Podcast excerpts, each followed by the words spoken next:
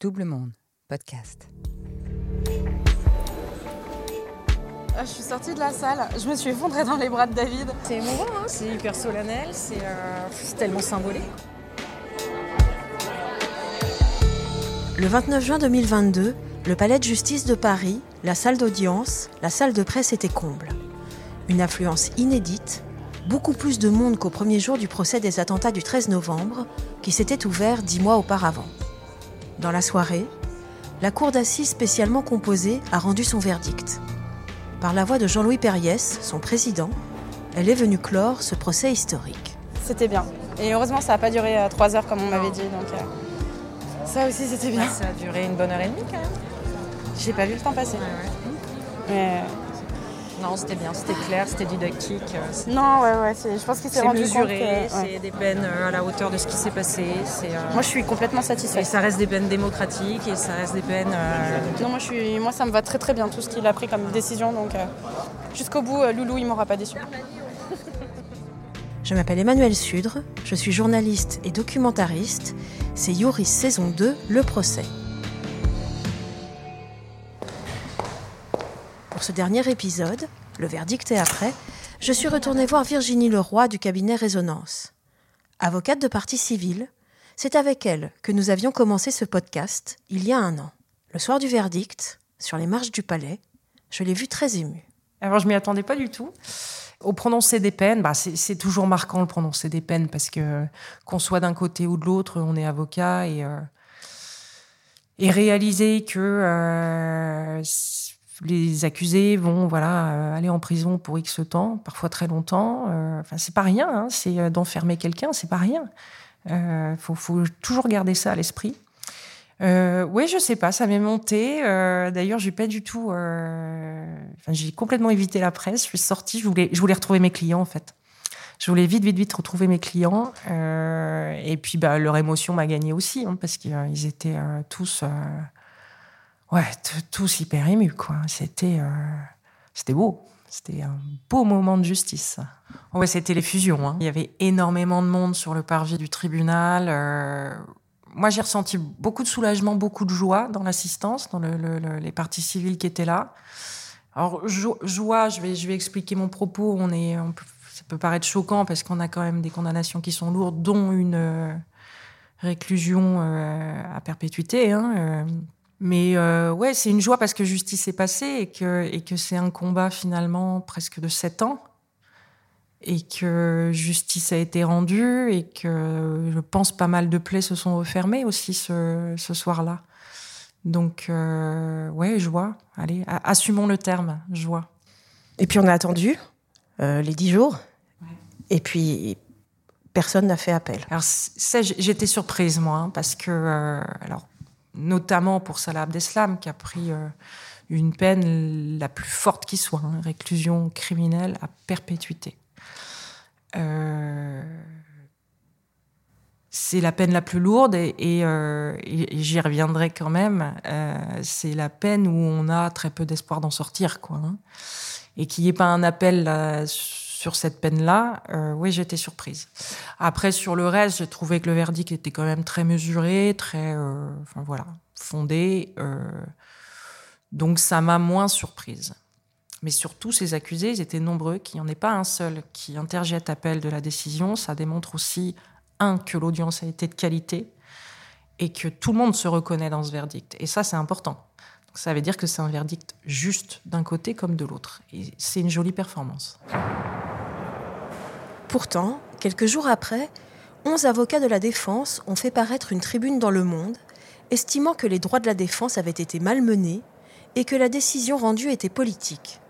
Une tribune signée par les conseils de Salah Abdeslam, qui ont aussi publié un communiqué de presse affirmant qu'il n'y a pas d'honneur à condamner un vaincu au désespoir. l'un comme l'autre m'ont choqué. Euh, j'ai pas trouvé ça très digne euh, et j'ai pas trouvé ça à la hauteur de l'exercice qui a été fait. Euh, D'abord sur la tribune, que les droits de la défense n'aient pas été respectés, c'est faux. C'est faux.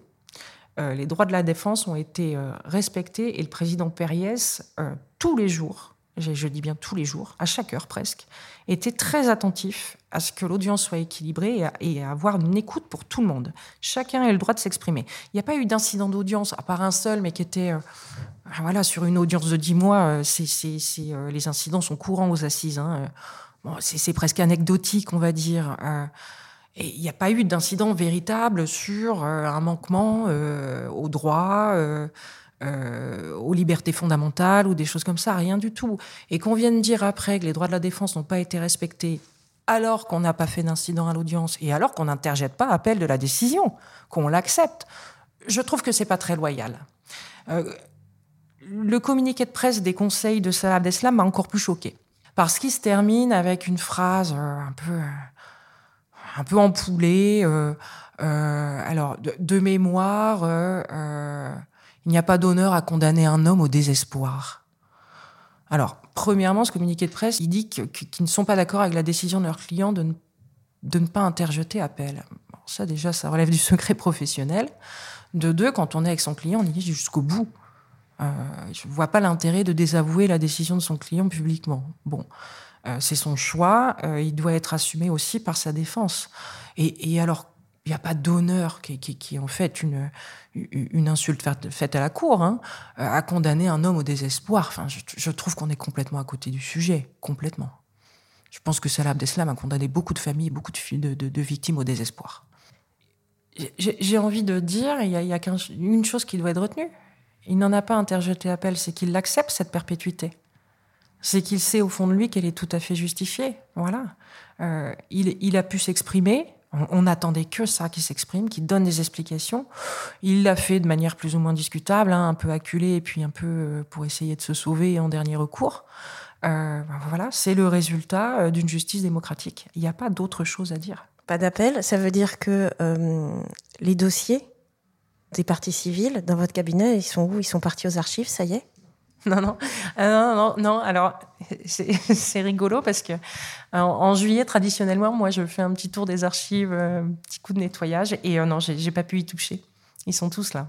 Ils sont tous là parce que déjà certaines indemnisations ne sont pas achevées. Bon, ça, c'est le volet civil. L'arrêt civil de la, de la cour d'assises n'est pas rendu encore. Donc, on peut pas dire que cette procédure soit encore achevée, du moins sur le, sur le volet civil. Non, je pense qu'il va rester un petit moment là je ne sais pas pourquoi. Et puis, je pense qu'il y, euh, il y, a, certains de mes clients qui vont vouloir, euh, après, venir le consulter euh, tranquillement, une fois que, que, le verdict est digéré. Donc, non, je, je, je vais le laisser là un petit moment.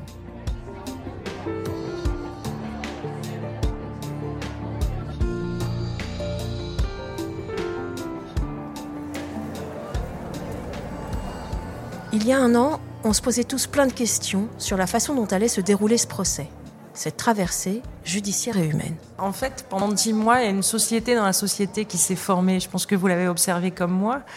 Euh, au début, tout le monde prend ses marques, et puis au bout de quelques semaines, euh, limite chacun a sa place. Euh, on se salue, voilà, tout le monde prend son rythme, et, et c'est ça qui a fait aussi le succès de cette audience, c'est que il y avait beaucoup de respect, je trouve, beaucoup de respect entre les uns les autres, que ce soit euh, les avocats d'un côté comme de l'autre, la cour, le parquet, euh, même les accusés, euh, et les journalistes également, hein, qui ont été très présents et qui échangeaient beaucoup avec, avec les parties civiles et, les conseils.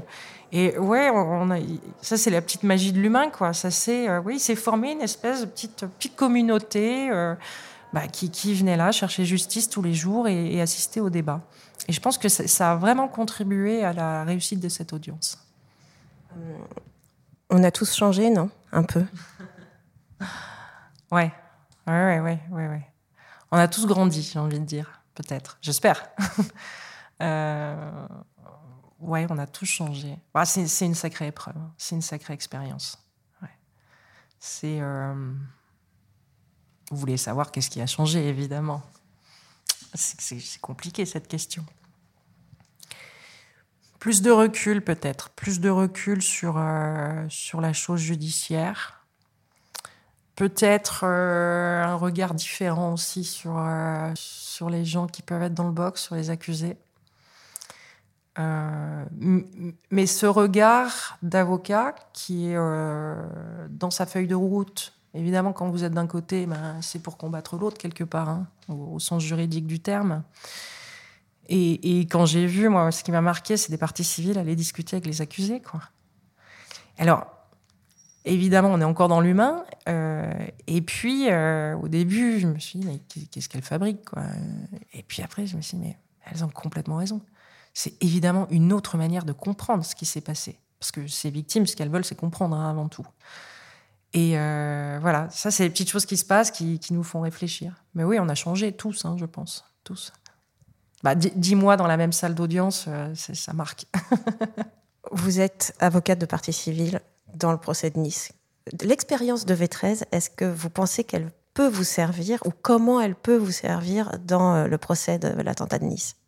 Elle va évidemment me servir parce que son, ce procès va durer quatre mois. On est dans la même salle d'audience, donc une salle aveugle c'est pas indolore hein, de, passer, euh, euh, plusieurs mois comme ça euh, dans, des salles aveugles, en huis, clos. Hein, et puis, sur, ces procès, j'aime pas le terme, on dit de masse, mais voilà, où il y a énormément d'intervenants. il y a, c'est ce qu'on se disait tout à l'heure, une fluidité qui s'installe, en tout cas un mode de fonctionnement. Donc celui-là, pour moi, il est acquis, donc ça c'est bien. Et puis, euh, sur les attentes aussi hein, qu'on peut avoir, c'est des attentes complètement différentes d'un procès d'assises classique euh, qui est très euh, tourné vers l'individu, une situation précise. Là, quand vous avez plusieurs victimes, c'est autant d'attentes que de personnes. Donc, oui, oui, oui, ça va m'aider, ça c'est sûr. Mais, mais, Nice est très différent. Nice sera un procès vraiment différent sur les enjeux, sur, sur la personnalité des accusés et sur, sur les attentes aussi, parce qu'il y a tellement de choses euh, connexes qui se sont passées au-delà de l'attentat lui-même et qui ont heurté les victimes. Et ça, va falloir essayer de les réparer au procès. Et, ça, c'est compliqué. Ça fait deux procès pour terrorisme que vous enchaînez. Vous êtes euh, avocate de partie civile. Euh, est-ce qu'à un moment, on a aussi envie que ce soit la fin d'un cycle? Pas en ce qui me concerne, non. Euh, non. Non, non, non, ces dossiers, ils sont, ils sont constructifs. Euh, euh, des, gens construisent une jurisprudence, ça c'est important. Enfin, mon, job, c'est avocat quand même. Donc, on a fait beaucoup de travail et, on a réussi à avoir des jolies décisions qui changent la donne sur la définition même de la victime de terrorisme. Donc, ça, c'est c'est évidemment important. Et puis, et, oui, on en est fiers. Enfin, c'était un joli combat et euh, qui a été long et puis on l'a gagné à la Cour de cassation. Donc, euh, ouais. et quand vous avez une victime euh, qui était pas reconnue victime et que vous lui annoncez au bout du bout que la, cour, la chambre criminelle la Cour de cassation, ça y est, au bout de cinq ans de lutte, la reconnaît comme une victime, il n'y a pas de plus joli cadeau qu'on peut faire à un client. C'est formidable. Donc, ça, c'est des belles batailles juridiques. Et puis, et puis c'est un accompagnement humain qui est formidable aussi, ça a du sens. Donc, euh, non, non, non, j'ai pas envie que ce soit la fin d'un cycle. non, non.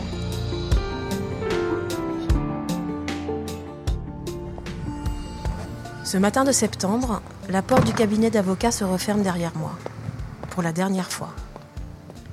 Sur le trottoir, je repense à cette année écoulée, à ces dix mois de procès, à toutes celles et ceux qui ont accepté de me raconter, de partager leur expérience, de nous faire vivre ce procès de l'intérieur.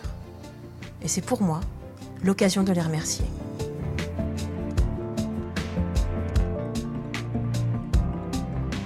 C'était le dernier épisode de Youris saison 2 Le procès, une production Double Monde.